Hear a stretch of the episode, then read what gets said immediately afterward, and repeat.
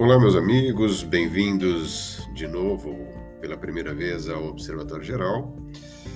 E neste episódio que eu vou gravar para vocês, eu vou dar continuidade a um tema que é crucial para o futuro de todos nós, né, do Brasil e, e dos brasileiros, né, que são as próximas eleições e tudo que envolve esse tema.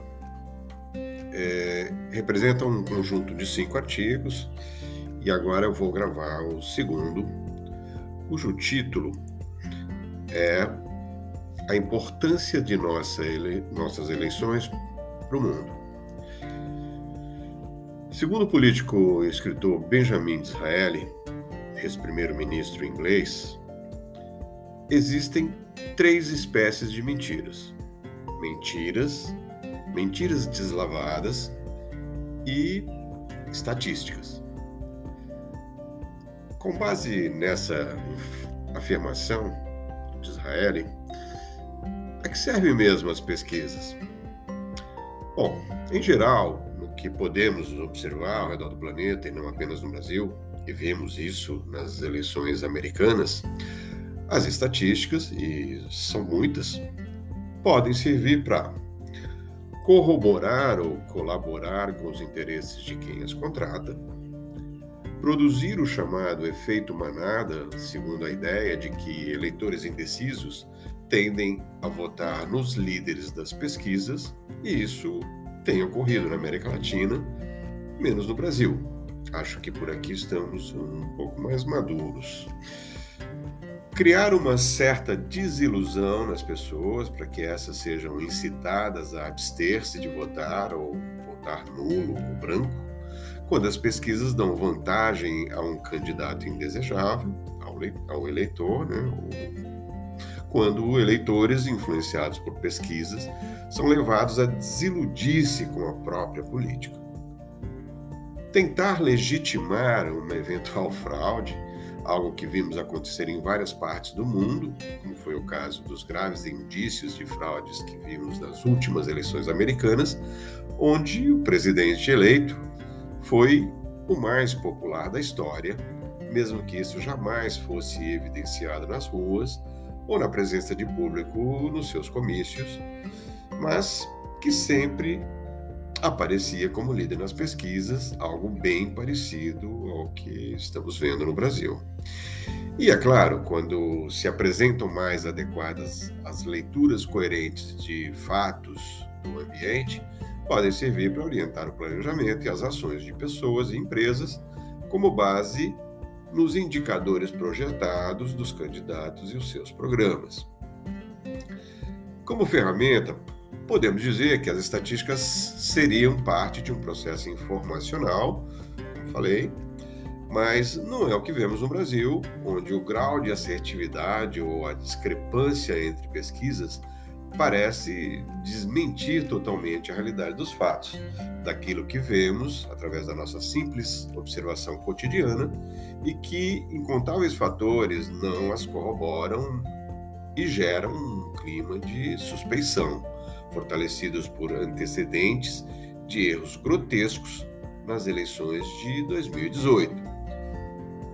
Mas não se iludam, as pesquisas são apenas uma pequenina ponta de um iceberg monumental que esconde um aparato gigantesco montado para dominar politicamente e economicamente o Brasil, como parte de um projeto maior que de poder e controle cada vez mais global.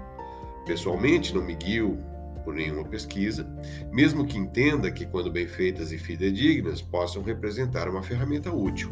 Vale frisar que a velha mídia, que se assumiu militante de esquerda, mesmo que existem vários institutos, e até o mês passado já tínhamos pesquisas eleitorais sendo realizadas por 13 institutos, tem como estratégia divulgar aquelas pesquisas que apresentam resultados favoráveis à esquerda. Eu me refiro a institutos como Datafolha e IPEC, que é o Ibope de roupa nova, dentre outros que muitas vezes a própria mídia ou grupos de interesses contratam.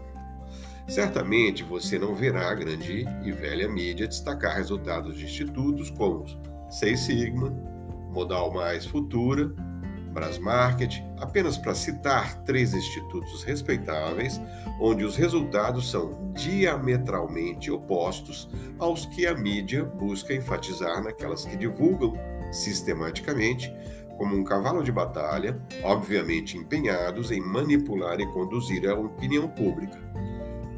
Fazendo uma comparação simples entre pesquisas para a presidência entre Datafolha, 18 do 8, onde Lula apresenta 47% das intenções de votos contra 32% de Bolsonaro, e Brasmarket, de 24 do 8, onde Lula apresenta 32% e Bolsonaro 41%, vemos uma disparidade de 24 pontos percentuais, o que seria tecnicamente impossível.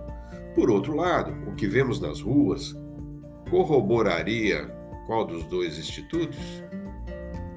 É óbvio que o segundo jamais será publicado pela grande mídia militante de esquerda, não é mesmo?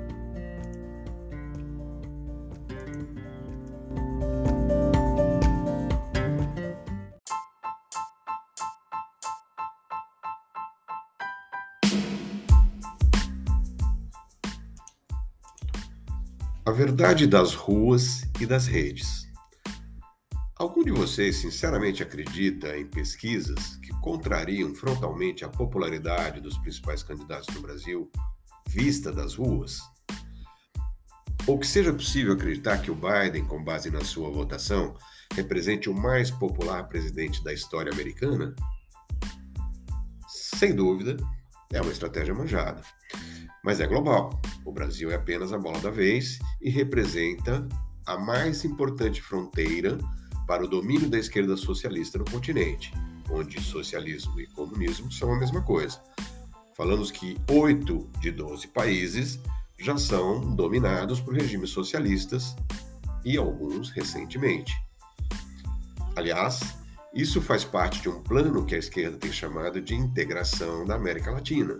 E sim, Estamos falando de uma integração sem dúvida do totalitarismo, da corrupção e do crime organizado a serviço de interesses globais, algo que, como vemos, não está dando muito certo, já que onde a esquerda entra, vemos uma devastação das economias e o empobrecimento da população.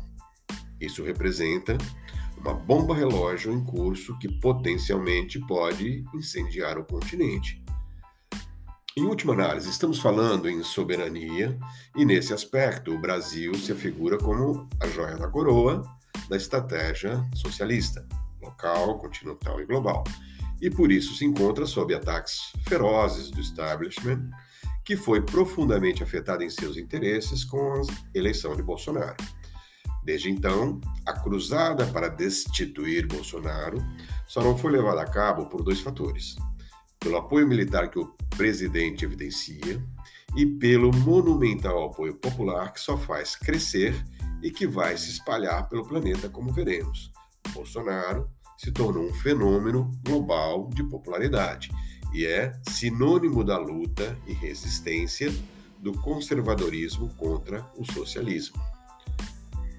Neste exato momento, a esquerda brasileira e global, junto com a mídia nacional e internacional, trabalham incansavelmente para desconstruir a imagem de Bolsonaro e do Brasil. A ideia é que manipular os desatentos ao redor do planeta, e isso tem método e objetivos claros, mas o jogo está longe de acabar. Parece que o plano A, da esquerda, não será tão fácil como imaginavam ou como o foi nos Estados Unidos ou outros países da América Latina. Mais uma vez, por detrás disso, temos o metacapital globalista, a nova Rota da Seda, promovida pela China, que recomendo pesquisar ou ler em alguns de outros artigos que eu já publiquei aqui no canal. E não é difícil ligar os pontos e entender essa estratégia, que não é nada nova, onde os atores dela são os mesmos de um governo global distribuído em filiais controladas ao redor do mundo. Mas vamos voltar às estatísticas, já que representam um fator importante nas próximas eleições de outubro. Alguns desses institutos e a mídia militante de mãos dadas têm sido usados em todo o planeta, e no Brasil não é diferente, para alavancar os partidos de esquerda e seus interesses. A eles associam-se as big techs, o judiciário, a cultura e outras instâncias que se configuram cada dia mais como grupos de esquerda, ou seja, nada é aleatório. Tratamos aqui de um plano em curso no planeta, mediante um aparelhamento que se produziu, na maioria dos lugares, ao longo de décadas e se intensificou consideravelmente a partir dos anos 80 e que no Brasil se apresentou na Constituição de 1988, onde o establishment se faria representar, como certa vez afirmou José Sarney. Me refiro a uma Constituição que tornou o país ingovernável e fortaleceu um ambiente onde as coalizões foram o estupim para a monumental corrupção que se instalou no país. Na América Latina, integrantes do chamado Foro de São Paulo, organização internacional de esquerda, fundada por Lula em 1990, a dominação dos partidos de esquerda socialista, sempre movida pela busca de poder e controle, falamos cada vez menos de ideologias e sim de dinheiro e poder, associa-se aos grupos de interesses que os financiam para acessarem diretamente o controle. Neste momento, esse movimento que se alastrou pelo continente por ignorância ou desilusão, já que a abstenção tem sido forte aliada do movimento, foi responsável pela tomada do poder da esquerda na Argentina, na Bolívia, no Chile, na Colômbia, na Venezuela, no Peru, no Suriname e na Guiana, restando o Equador, o Paraguai, o Uruguai e o Brasil a serem dobrados pelo sistema que, como disse o Zé Dirceu, tomando o poder que é diferente de vencer as eleições. E nesse caso, uma revolução sem armas, mas com as canetas e o aparelhamento de quem detém o poder, entranhado no próprio governo e na política em geral, que só pode ser modificada a longo prazo, mas que começa pelas eleições. Não me parece que esse complô descomunal para a retomada do governo no Brasil, agora com vistas a consolidar o um movimento totalitário de globalização, seja algo tão simples como tem sido nos países vizinhos. E sobre isso falarei, farei uma, uma nova análise um pouco mais profunda no próximo artigo.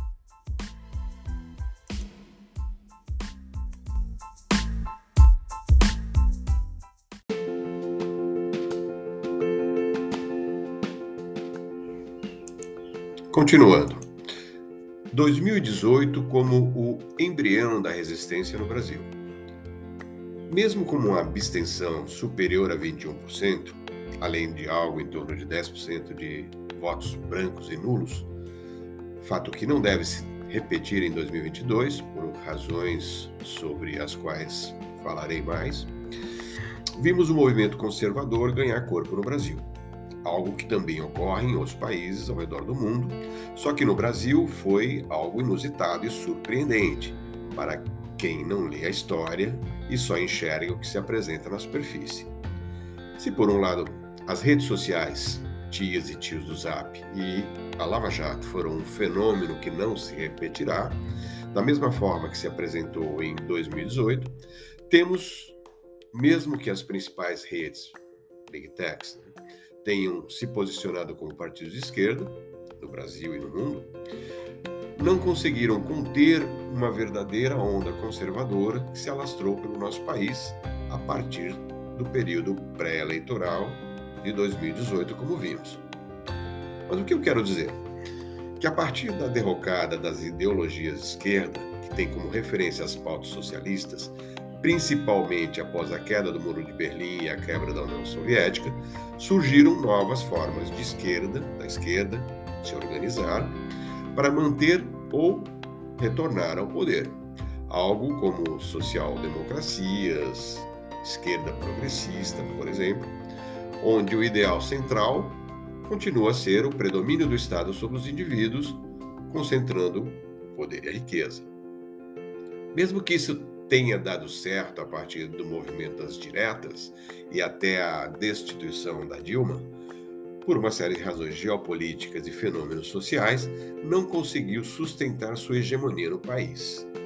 Mesmo que o establishment tenha se mobilizado de forma furiosa e não mece esforços para destituir a direita conservadora de viés liberal que se elegeu no país, no Brasil.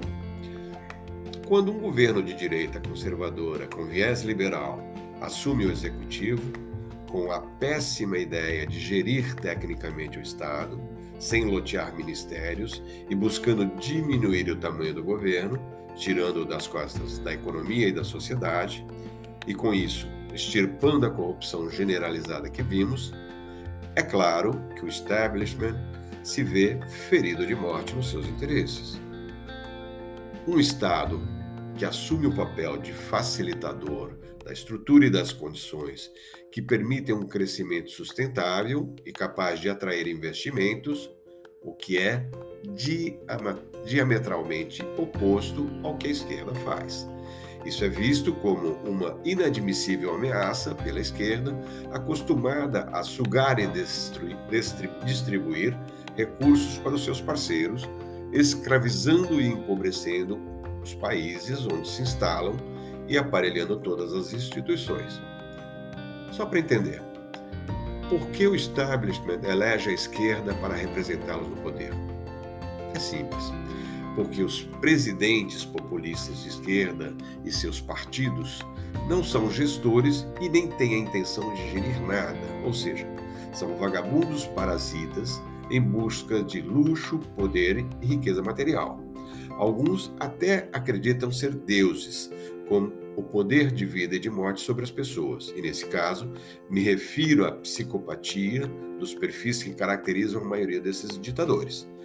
Servir ao script do establishment, que, sim, nos bastidores assume verdadeiramente a gestão do país, representa a vida fácil que adquirem ao assumir o poder, e me refiro ao poder visível e não ao poder real.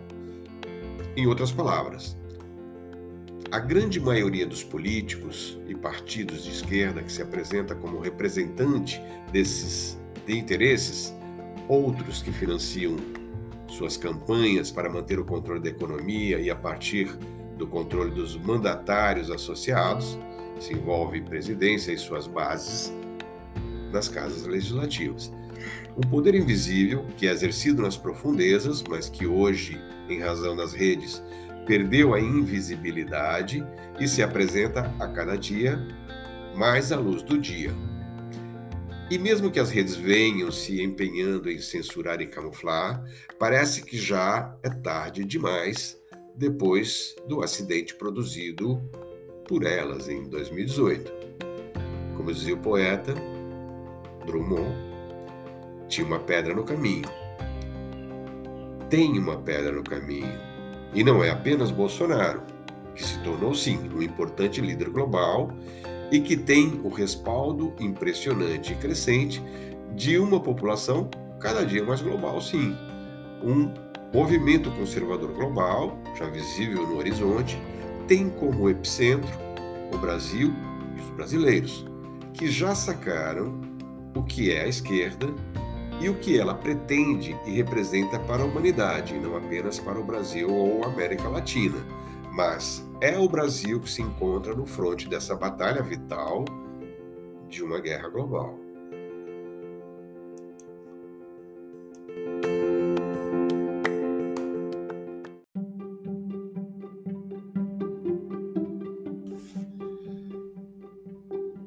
A nova ordem econômica global.